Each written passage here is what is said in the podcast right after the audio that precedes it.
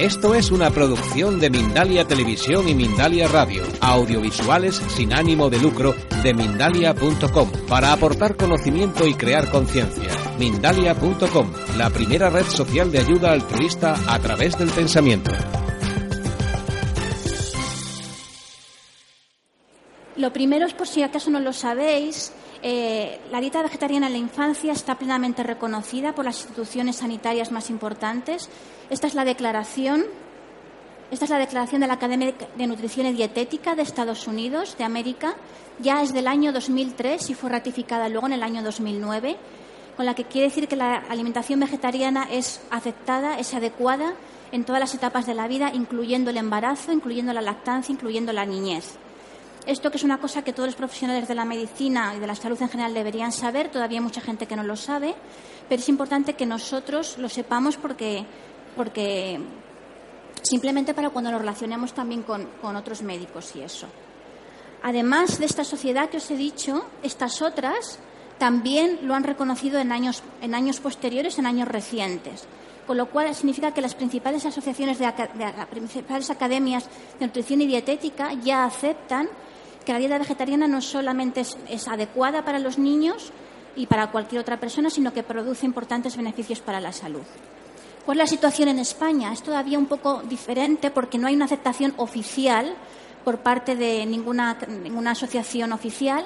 Hay algunas comunidades autónomas que ya están empezando en sus protocolos en sus documentos a admitir esta idea y es verdad que la Asociación Española de Dietistas tradujo el documento oficial de los americanos en su revista, con lo cual es un poco una aceptación, parece que es un poco una aceptación. Pero más allá de eso, oficialmente no hay nada. Bueno, esto, que es el plato de comida saludable de la Universidad de Harvard, que llevan ya varios años eh, educando a su población en ello, se supone que es lo que todos, a partir de los dos años de edad, deberíamos comer, seamos vegetarianos o no vegetarianos, ¿vale? Esto se aplica a toda la población a partir de los dos años de edad. ¿Qué significa? Si veis, la mitad, esto lo, que representa el plato es nuestra dieta. Entonces, si nosotros imaginamos nuestra dieta como un plato con su vasito y eso, la mitad son frutas y verduras. O sea, nos llamemos como nos llamemos, con un poco más de predominancia de verduras que de frutas, la mitad del volumen de nuestra alimentación debería ser frutas y verduras. Una cuarta parte, cereales integrales, se predominan los cereales más integrales que eso, con lo cual el 75% de nuestra alimentación debe ser vegetal, aunque luego no seamos vegetarianos. Y esto la gente no lo hace en la, mayor parte de, de, las ocasiones, pero es bueno saberlo. Y luego se considera que otra cuarta parte es lo que se llama proteína saludable, o sea, son alimentos que son más predominantemente proteicos, aunque las proteínas están en todas partes, pero son alimentos que son más predominantemente proteicos. ¿Y qué es lo que se dice? Que se predomine las carnes blancas y los pescados, las legumbres y las nueces frente al consumo de carne roja. Y esto de nuevo es para toda la población. Es decir, todos debemos comer en tres cuartas partes frutas, verduras y cereales integrales y luego una cuarta parte es la que podemos elegir entre tomar más pollo y pescado o legumbres y frutos secos que son fuentes de proteínas tan válidas como las otras. ¿Vale? También nos dice cómo, deberían ser las grasas, predominando las grasas vegetales, sobre todo el aceite de oliva, ¿vale? Y, eh, bueno, pues el, ejercicio, el agua, las cosas que siempre también nosotros sabemos de la pirámide española. Hay otra cosa aquí que dice las bebidas que sean sobre todo agua, limitar el consumo de, zumos, de frutas y los lácteos. Los lácteos, la Universidad de Harvard dice que se intenten reducir frente al, consumo amplio y grande de lácteos que siempre se nos ha dicho. En los años recientes está intentando que se reduzca a no más de dos o del equivalente a dos vasos al día. El exceso de lácteos cada vez se reconoce más que puede tener efectos perjudiciales en la salud. Por supuesto, esto es para más niños de más de dos años, pero los niños de menos de dos años son lactantes. Y se llaman lactantes porque su alimento principal es la leche, con lo cual no podemos darles todos esos alimentos que decíamos. ¿Qué es lo que debe tener, tomar un bebé de menos de, seis meses? Su, su dieta únicamente es la leche. De los cero a los seis meses es la leche y no hay nada más que deba comer. ¿Qué leche? Principalmente la leche de su madre. Y si no fuera posible, pues una leche de fórmula ¿vale? Siempre que pueda ser la leche de su madre, no hay ninguna duda, nadie duda ya que sea la mejor opción para cualquier bebé. Eh, aquí hay una, solo una recomendación que me gustaría hacer, que es que ninguna leche vegetal que no sea de fórmula, que no sea de fórmula específicamente para lactantes, ninguna leche vegetal sustituya a la leche materna o a la leche que no sea de fórmula. Ni la leche de soja, ni la leche de avena, ni la leche de almendras, que pueden ser muy buenas en otros momentos de la vida, son adecuadas para bebés pequeñitos. Cuando se han hecho intentos de alimentar a bebés pequeños de tres y cuatro meses con estas leches, con fórmulas hechas en casa o con leches compradas en supermercados o en tiendas de alimentación natural, los resultados han sido catastróficos, catastróficos de niños que se desnutrían y algunos bebés incluso han muerto. Entonces, por favor, siempre acordaros de que por debajo de los seis meses ninguna leche que no sea la leche materna o la fórmula específica para lactantes es apropiada para un bebé. Cuando el niño es un poquito mayor, entre los 6 y los 12 meses, empezamos a abrir el círculo para que se parezca al círculo que hemos visto antes y empezamos a dar pues más frutas, un poquito de verduras, de cereales y de legumbres y frutos secos. Ahora vamos a ver cómo, ¿vale? Pero el alimento principal sigue siendo la leche. Entre los 6 y los 12 meses, la mayor parte de la dieta del bebé sigue siendo la leche. Es la principal fuente de calorías, de nutrientes y el alimento mejor. ¿Qué pasa cuando el bebé cumple un año? Pues que ya la leche empieza a ser un poquito menos, pero todavía, como veis, sigue siendo la mitad un pelín menos de la mitad, pero todavía sigue siendo una parte muy importante de la dieta del niño. El bebé sigue siendo un lactante hasta los dos años. Y estos alimentos pues van aumentando su volumen poquito a poco, su presencia en la dieta. A los 18, casi a los dos años, pues vamos viendo que esto va aumentando cada vez más ¿vale? Y que la leche va reduciéndose. Eso es un proceso progresivo. Desde los seis meses que el bebé empieza a comer otras cosas hasta los dos años que tiene una dieta ya como el adulto, vamos viendo que cada vez es menos leche y más otro tipo de alimentos, ¿vale? Para volver a lo que conocíamos antes.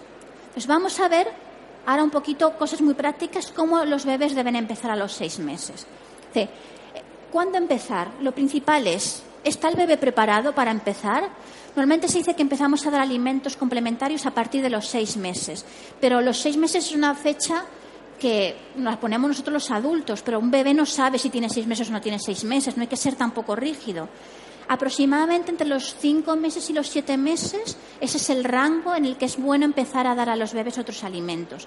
Algunos niños están preparados antes y otros niños están preparados después, y cada bebé tiene su ritmo y su proceso de maduración y de adaptación y tenemos que ver cuál es el momento mejor para nuestro niño, no porque haya cumplido una fecha determinada. ¿Cuándo es el mejor momento? Cuando el bebé está sentadito en su silla, puede ser una silla especial, no tiene que estar sentado como un adulto, puede estar con un poquito de sujeción, ¿vale? Se puede sujetar de alguna manera, pero ya se sienta, se mantiene sentadito él solo y le vemos que quiere coger cosas, o sea, que coge cosas con las manos, y le vemos que busca otras comidas, o sea, que si le sentamos cerca de nosotros ya tiene interés, y que si estamos comiendo un trozo de pan, él lo va a ver y quiere incluso cogerlo, o sea, que el niño ya tiene interés por otros alimentos, ¿vale? Y que cuando está tomando leche, está tomando su leche, pero no le importa oler otras cosas y empezar a, buscarlas.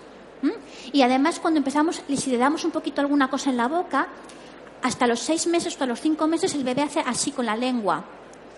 La expulsa. Eso es un, mecanismo que tiene de supervivencia para no atragantarse.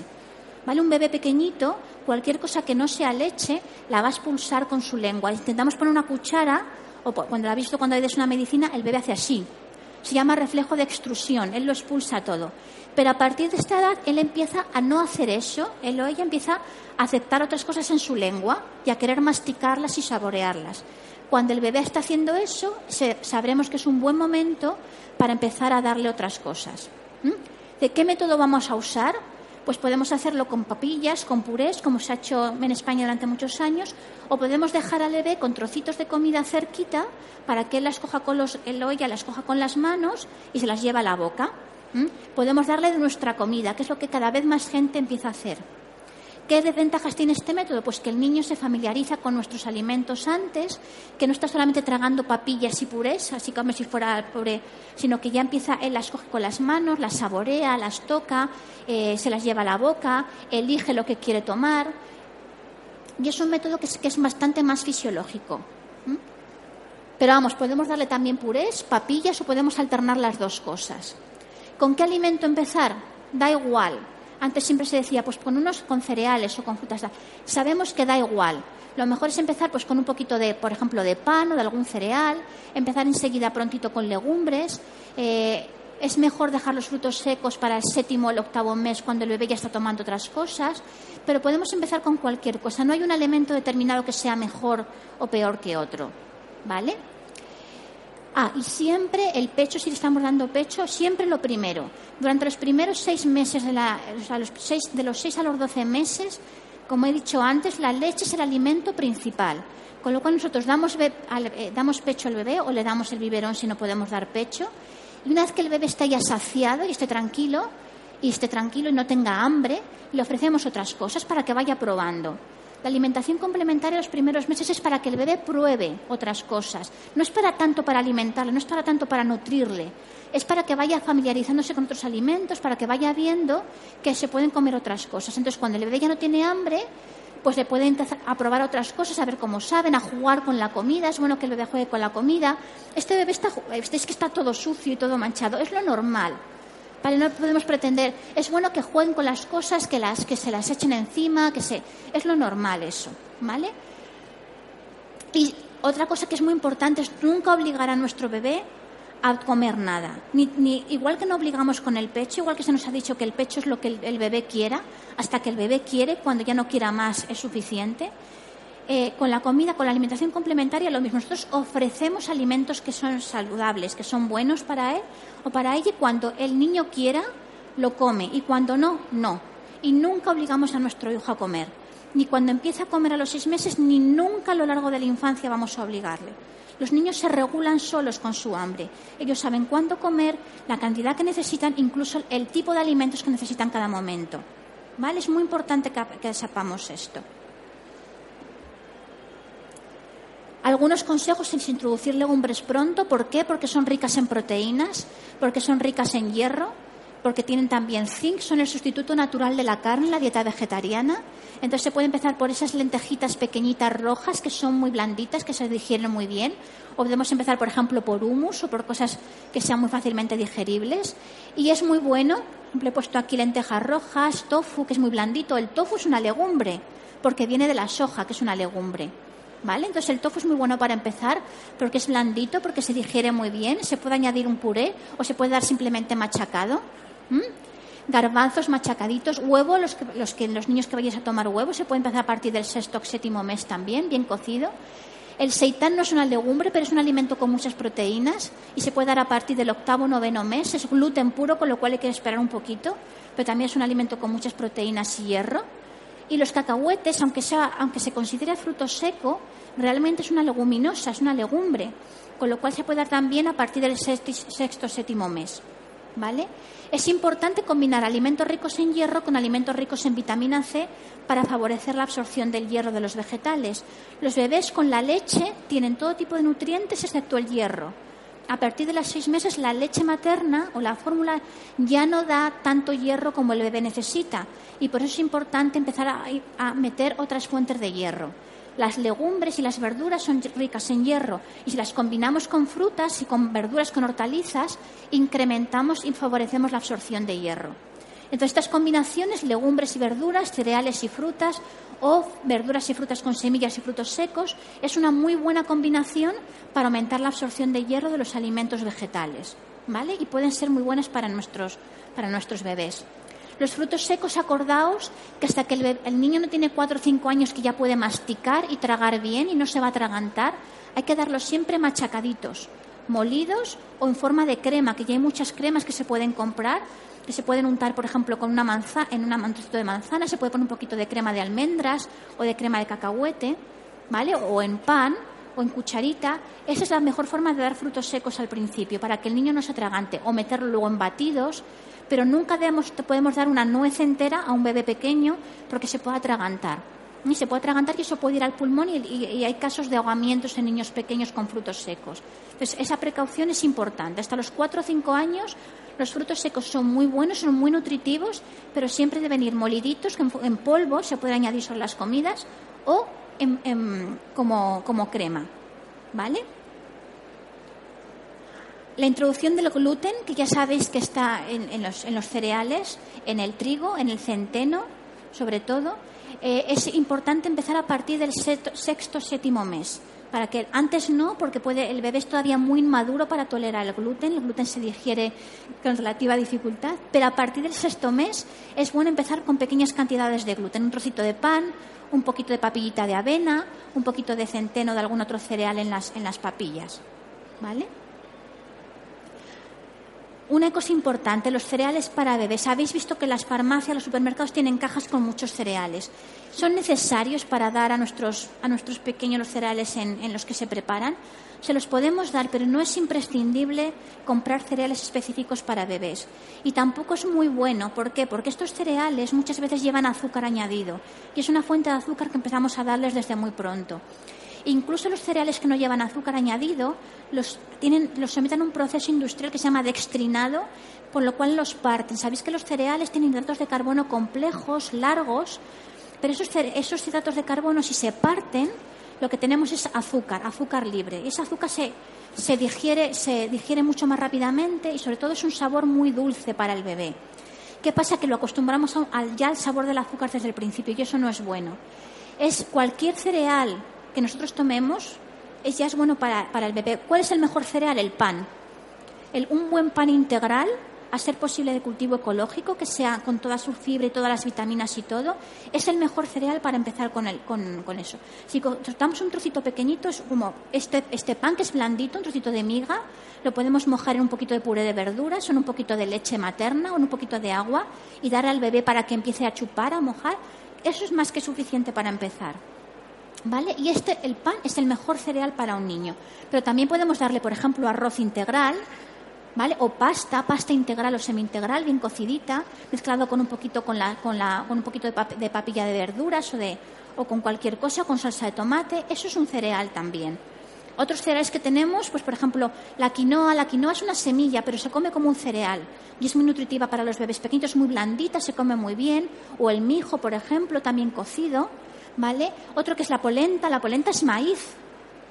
O el gofio que se come en Canarias, tostado, que es maíz tostado y cocido, son cereales también. Y si queremos hacer alguna papilla, otro cereal muy bueno es la avena. Los copitos de avena, copitos de avena integrales, bien remojaditos y cocidos, nos vale para hacer papillas. Estos cereales son menos dulces que los cereales que vienen en cajas para niños pero si al bebé no le gusta, siempre se puede añadir, por ejemplo, un poquito de compota de manzana o cualquier otra cosa, un poquito de fruta que es naturalmente dulce. Pero no empecéis ya a añadir miel o, cosas muy dulces porque acostumbramos a los niños desde muy pequeños a comer azúcar y eso es lo peor, lo peor para su alimentación. ¿Vale? Aquí tenéis eso, un resumen de cualquier cereal que es bueno para empezar a dar a partir de los seis meses. ¿Vale?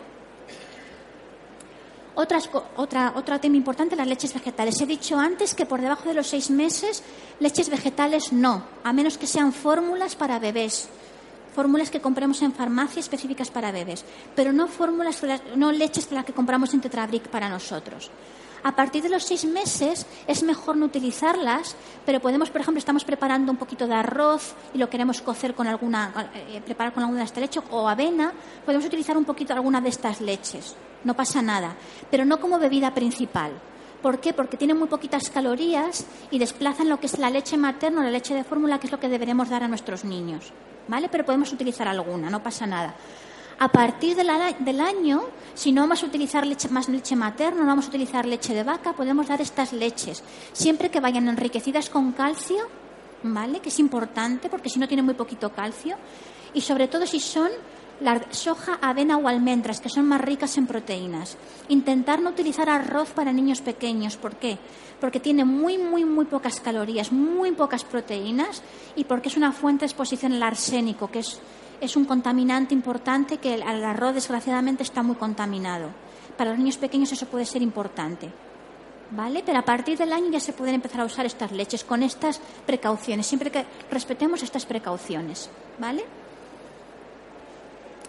Esto ya si pasamos a niños a partir de los dos años. Aquí solamente pongo unos ejemplos, no hay que aprenderse esto de memoria ni nada de lo que son raciones de alimentos para ellos y para que veáis la distribución en el plato que hemos visto antes, lo que son cereales, legumbres, verduras, frutas y frutos secos sin semillas.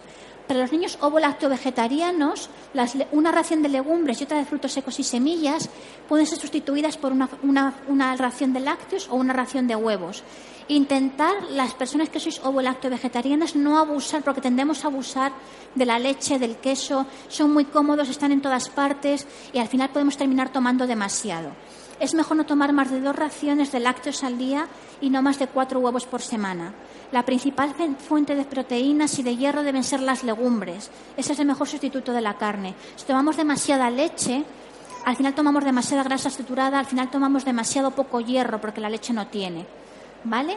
Entonces es importante eso, pero bueno, esto simplemente para que sepáis a qué equivale cada ración y que simplemente un vaso de leche de soja es una ración de legumbres, que a veces parece que una ración de legumbres es un plato de cocido y no es verdad, o sea que hay muchas cosas que son legumbres. Ahora os mostraré un poco más ejemplos de eso. ¿Vale? Cosas importantes para niños, niños de dos años hasta los adolescentes. Cuando les si les damos leche o yogures de soja, importante que sean enriquecidos con calcio. Los niños necesitan mucho calcio.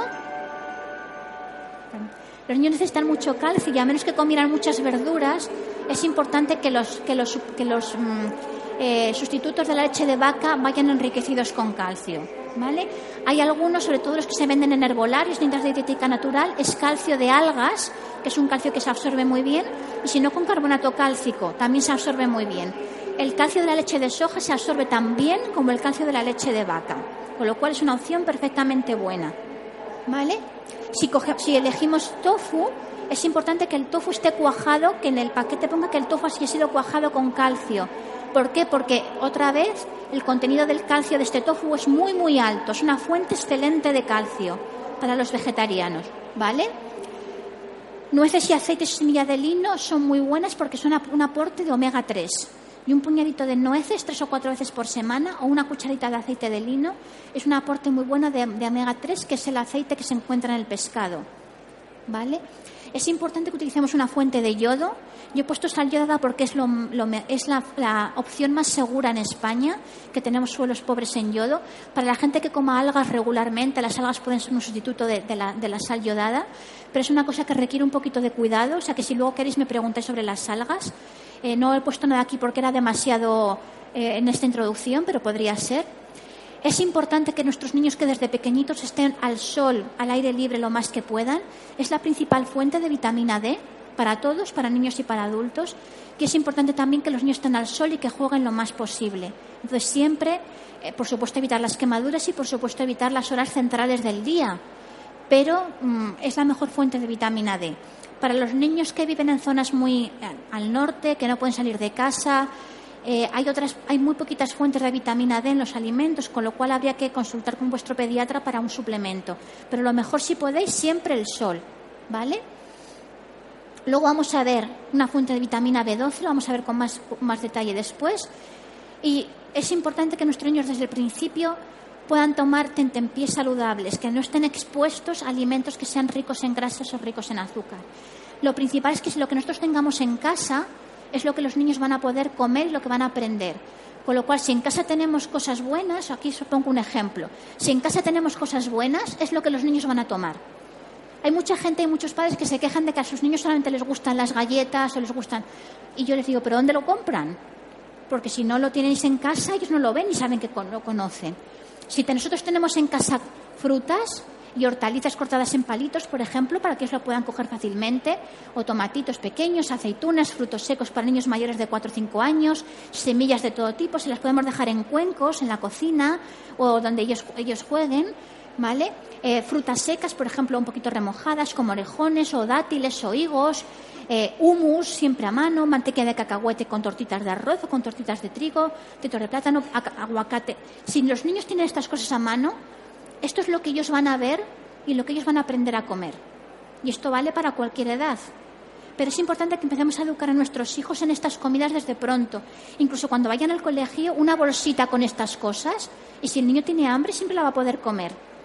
¿Vale? Es muy importante. Aquí he puesto también eh, otra cosa que, es muy, que da mucho los dolores de cabeza para los niños en edad escolar, los desayunos. A muchos niños les cuesta desayunar.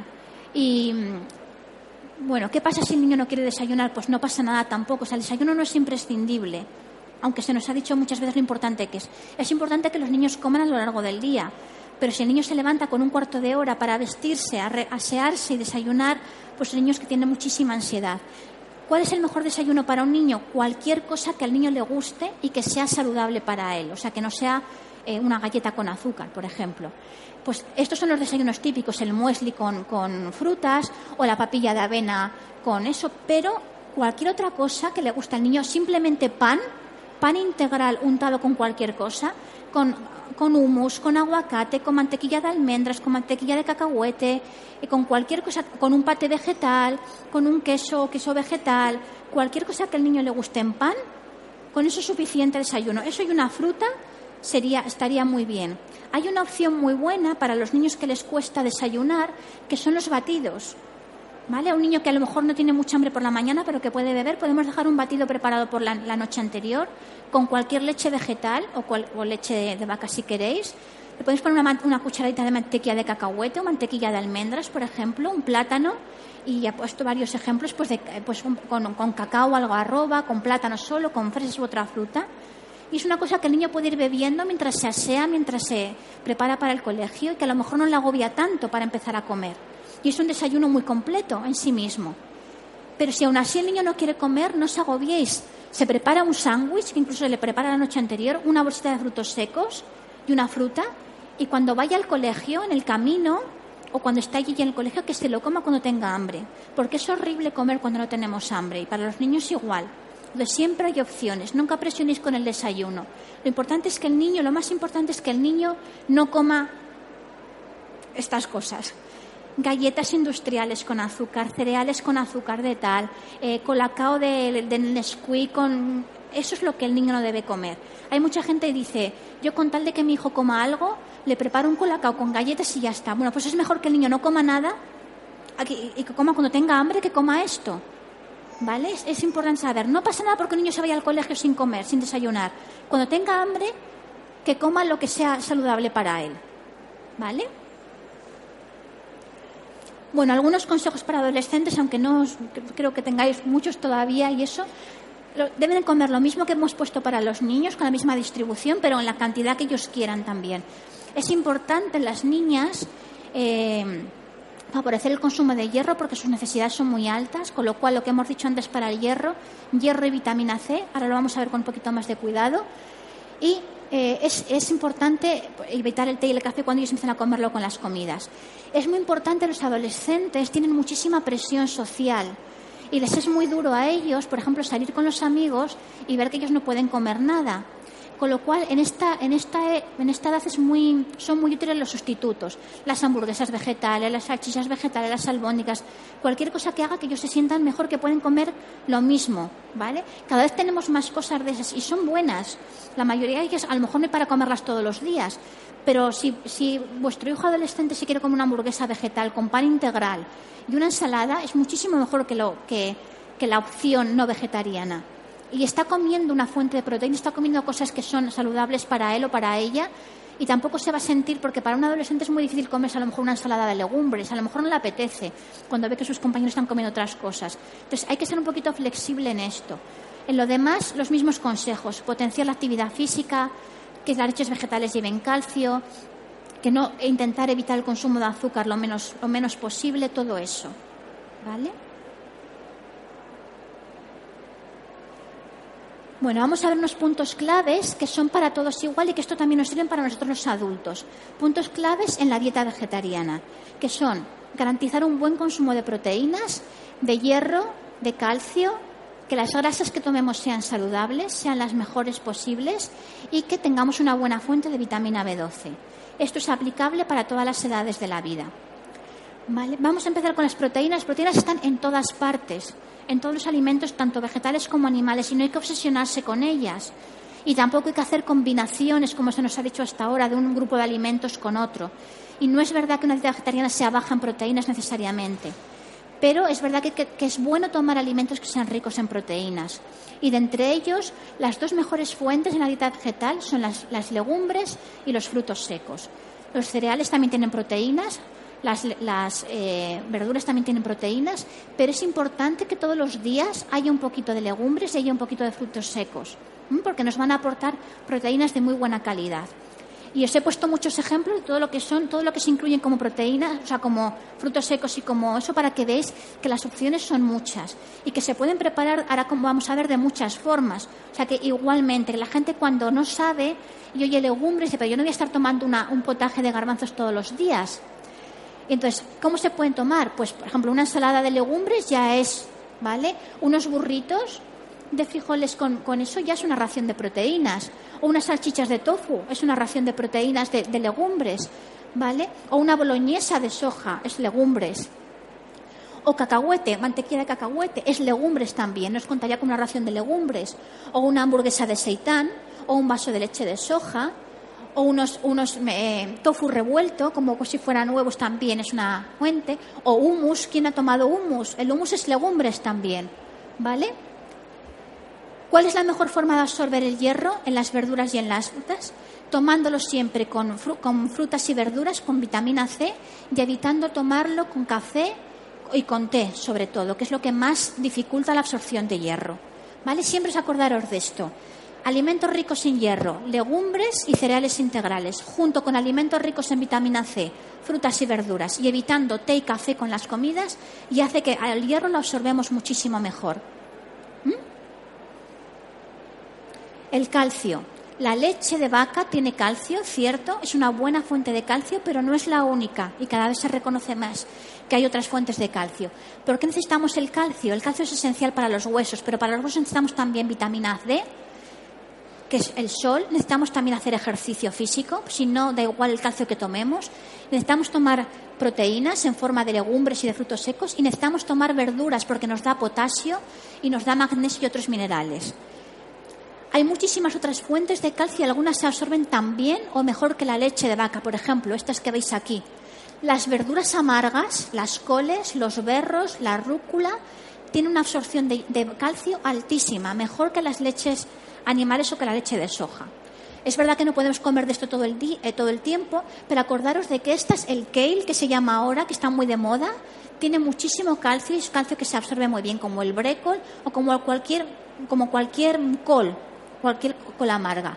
La leche de vaca y los productos lácteos y también la leche de soja enriquecida con calcio tiene muy buen calcio absorbible, ¿vale? El tofu también. Absorción más bajita están las legumbres, las almendras y el sésamo, pero también tienen bastante calcio y es un calcio que se absorbe bien. Las espinacas y las acelgas como verduras, aunque tienen mucho calcio, también tienen mucho oxalato y eso hace que el calcio no se absorba tan bien. No pasa nada porque las comamos de vez en cuando, pero no las utilicéis como única, exclusiva fuente de calcio. Aunque os lo digan, las espinacas tienen mucho calcio, de acuerdo, pero no es la única ni la mejor fuente. ¿Vale? Dos palabras de las grasas, porque quiero que hagáis preguntas ahora. Las mejores grasas son estas, sobre todo oliva. En España el mejor aceite es el de oliva. Intentar evitar los aceites vegetales ricos en omega 6, sobre todo el aceite de girasol, que no sea alto oleico, el aceite de maíz, el aceite de algodón, de pepitas de uva, tienen demasiado omega 6 y muy poquito omega 3. Mientras que el aceite de oliva y estos son mucho mejores en cuanto a composición de ácidos grasos.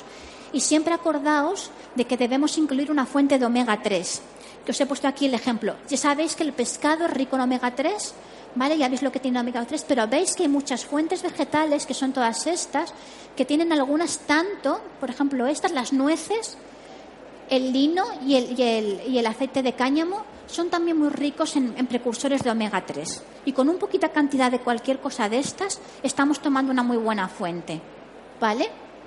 Pero ya veis también que, por ejemplo, el tofu y las, las, legumbres también son buenas fuentes. Aunque no sean tan buenas, un poquito de cada siempre va sumando.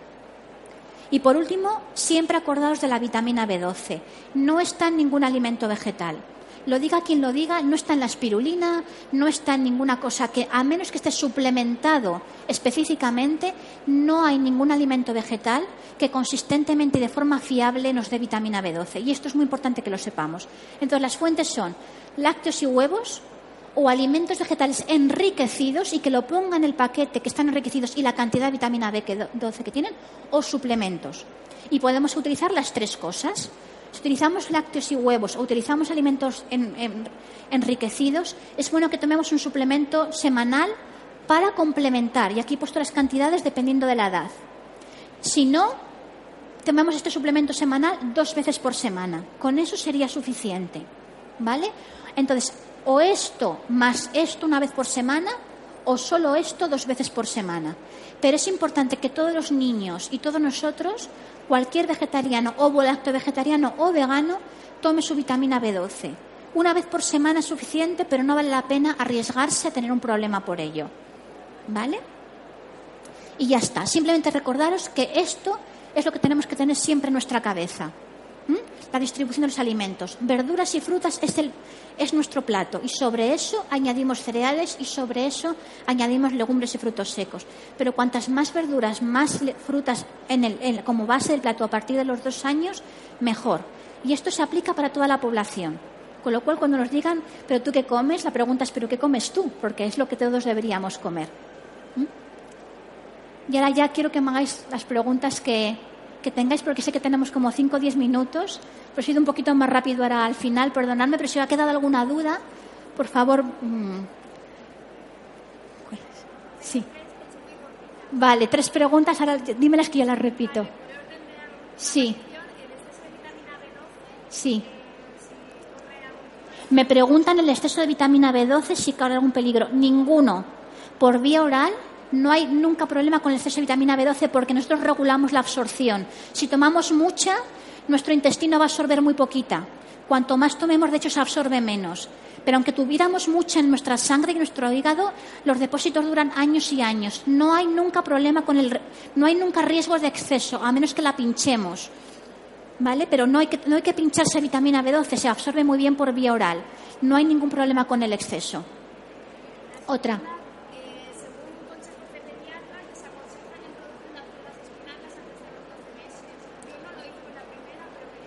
No, las acelgas y las espinacas, por la, cantidad de oxalato que tienen, que he dicho antes, y muchas veces también tienen bastante nitrato, es mejor esperar hasta los 12 meses y no introducirlas. Es la única verdura que es mejor no dar a los bebés pequeñitos, porque tienen mucha cantidad de estas sustancias. No pasa nada porque en algún puré ocasional o porque el niño esté tomando nuestro plato y nosotros tengamos espinacas y las pruebe, pero no darle grandes cantidades de estas verduras. Es mejor no. Zumos naturales. Se puede dar un poquito de zumos naturales a los niños. Es mejor dar la fruta entera porque tiene fibra, porque el zumo natural tiene demasiada azúcar. Si al niño le gusta el zumo natural y lo hacemos en casa en el momento, no pasa nada por darle un poquito, pero no debería ser con mucha frecuencia ni debería ser la bebida principal. Puede ser, por ejemplo, para dar una comida que tenga hierro y le podemos dar un poquito de, por ejemplo, echar un poquito de zumo de limón en el agua, sería fantástico. O un poquito de zumo de naranja diluido, también es muy buena opción. O un poquito de zumo de manzana de vez en cuando, no pasa nada. Pero tampoco demasiado. Tampoco demasiado. Vale, más preguntas. Sí. Sí. Ocho años. Sí. Sí.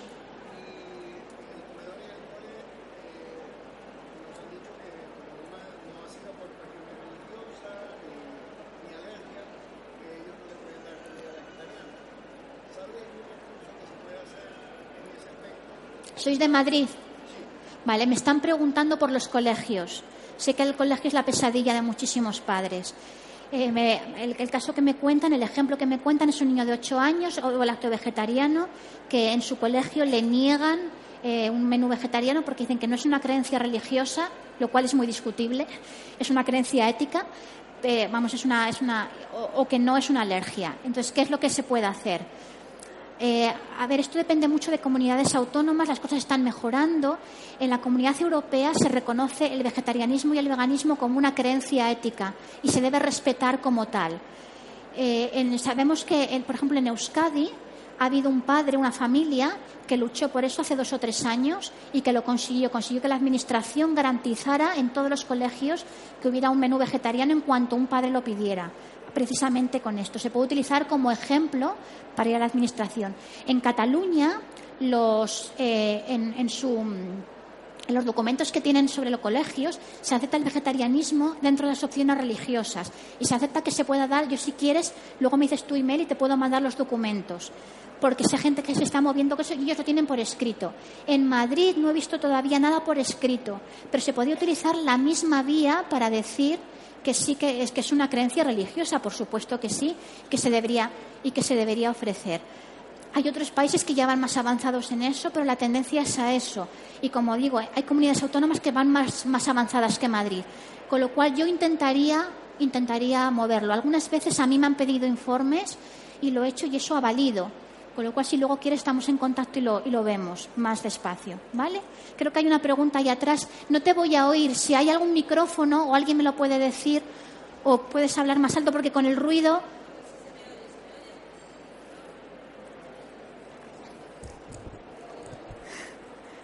Lo siento, es que está un poco. Respecto a lo de los colegios, te sí. otra pregunta diferente. Sí. Lo de los colegios, yo he reclamado a la Comunidad de Madrid por escrito, me lo han denegado. Entonces, al final he podido meter al niño en un colegio que no es público, pero había un público que me lo podía aceptar de forma extranjera, porque no te lo aceptan. Entonces, en un colegio concertado lo he conseguido, pero a mí me lo han denegado y he puesto en base a Euskadi Sí. y tal. ¿Y cuál ha sido la razón? Le ha dicho que a ella se lo han denegado en la Comunidad de Madrid. Lo, lo solicitó por escrito y le dijeron que no. ¿Cuál fue el motivo de la denegación? Porque las normas son esas. Las normas del colegio, pero habéis ido más allá del colegio, a la Comunidad de Madrid, a la Administración. Y también ha sido. Si luego me podéis mandar el escrito, me estaría muy bien para que lo. Y la pregunta, por perdona. es eh.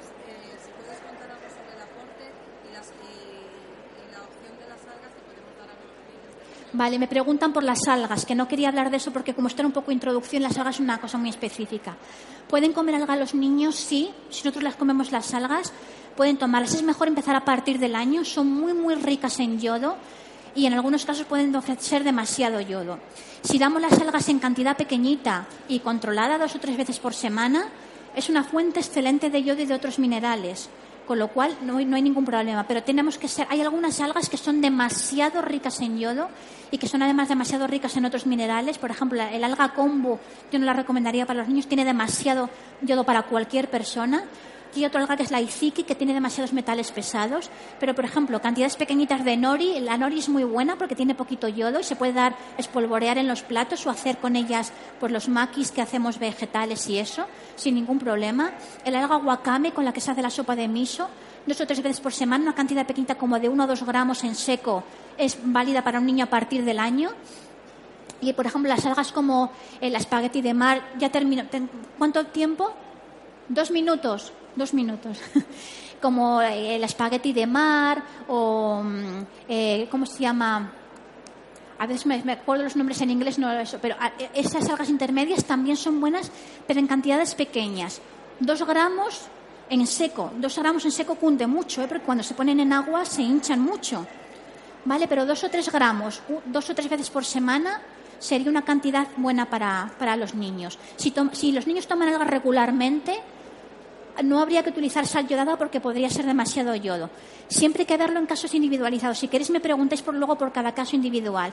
Pero las algas sí, siempre que sean bien controladas, o sea, no demasiadas, y siempre que sepamos las que estamos dando y en qué cantidad. Y no por debajo del año.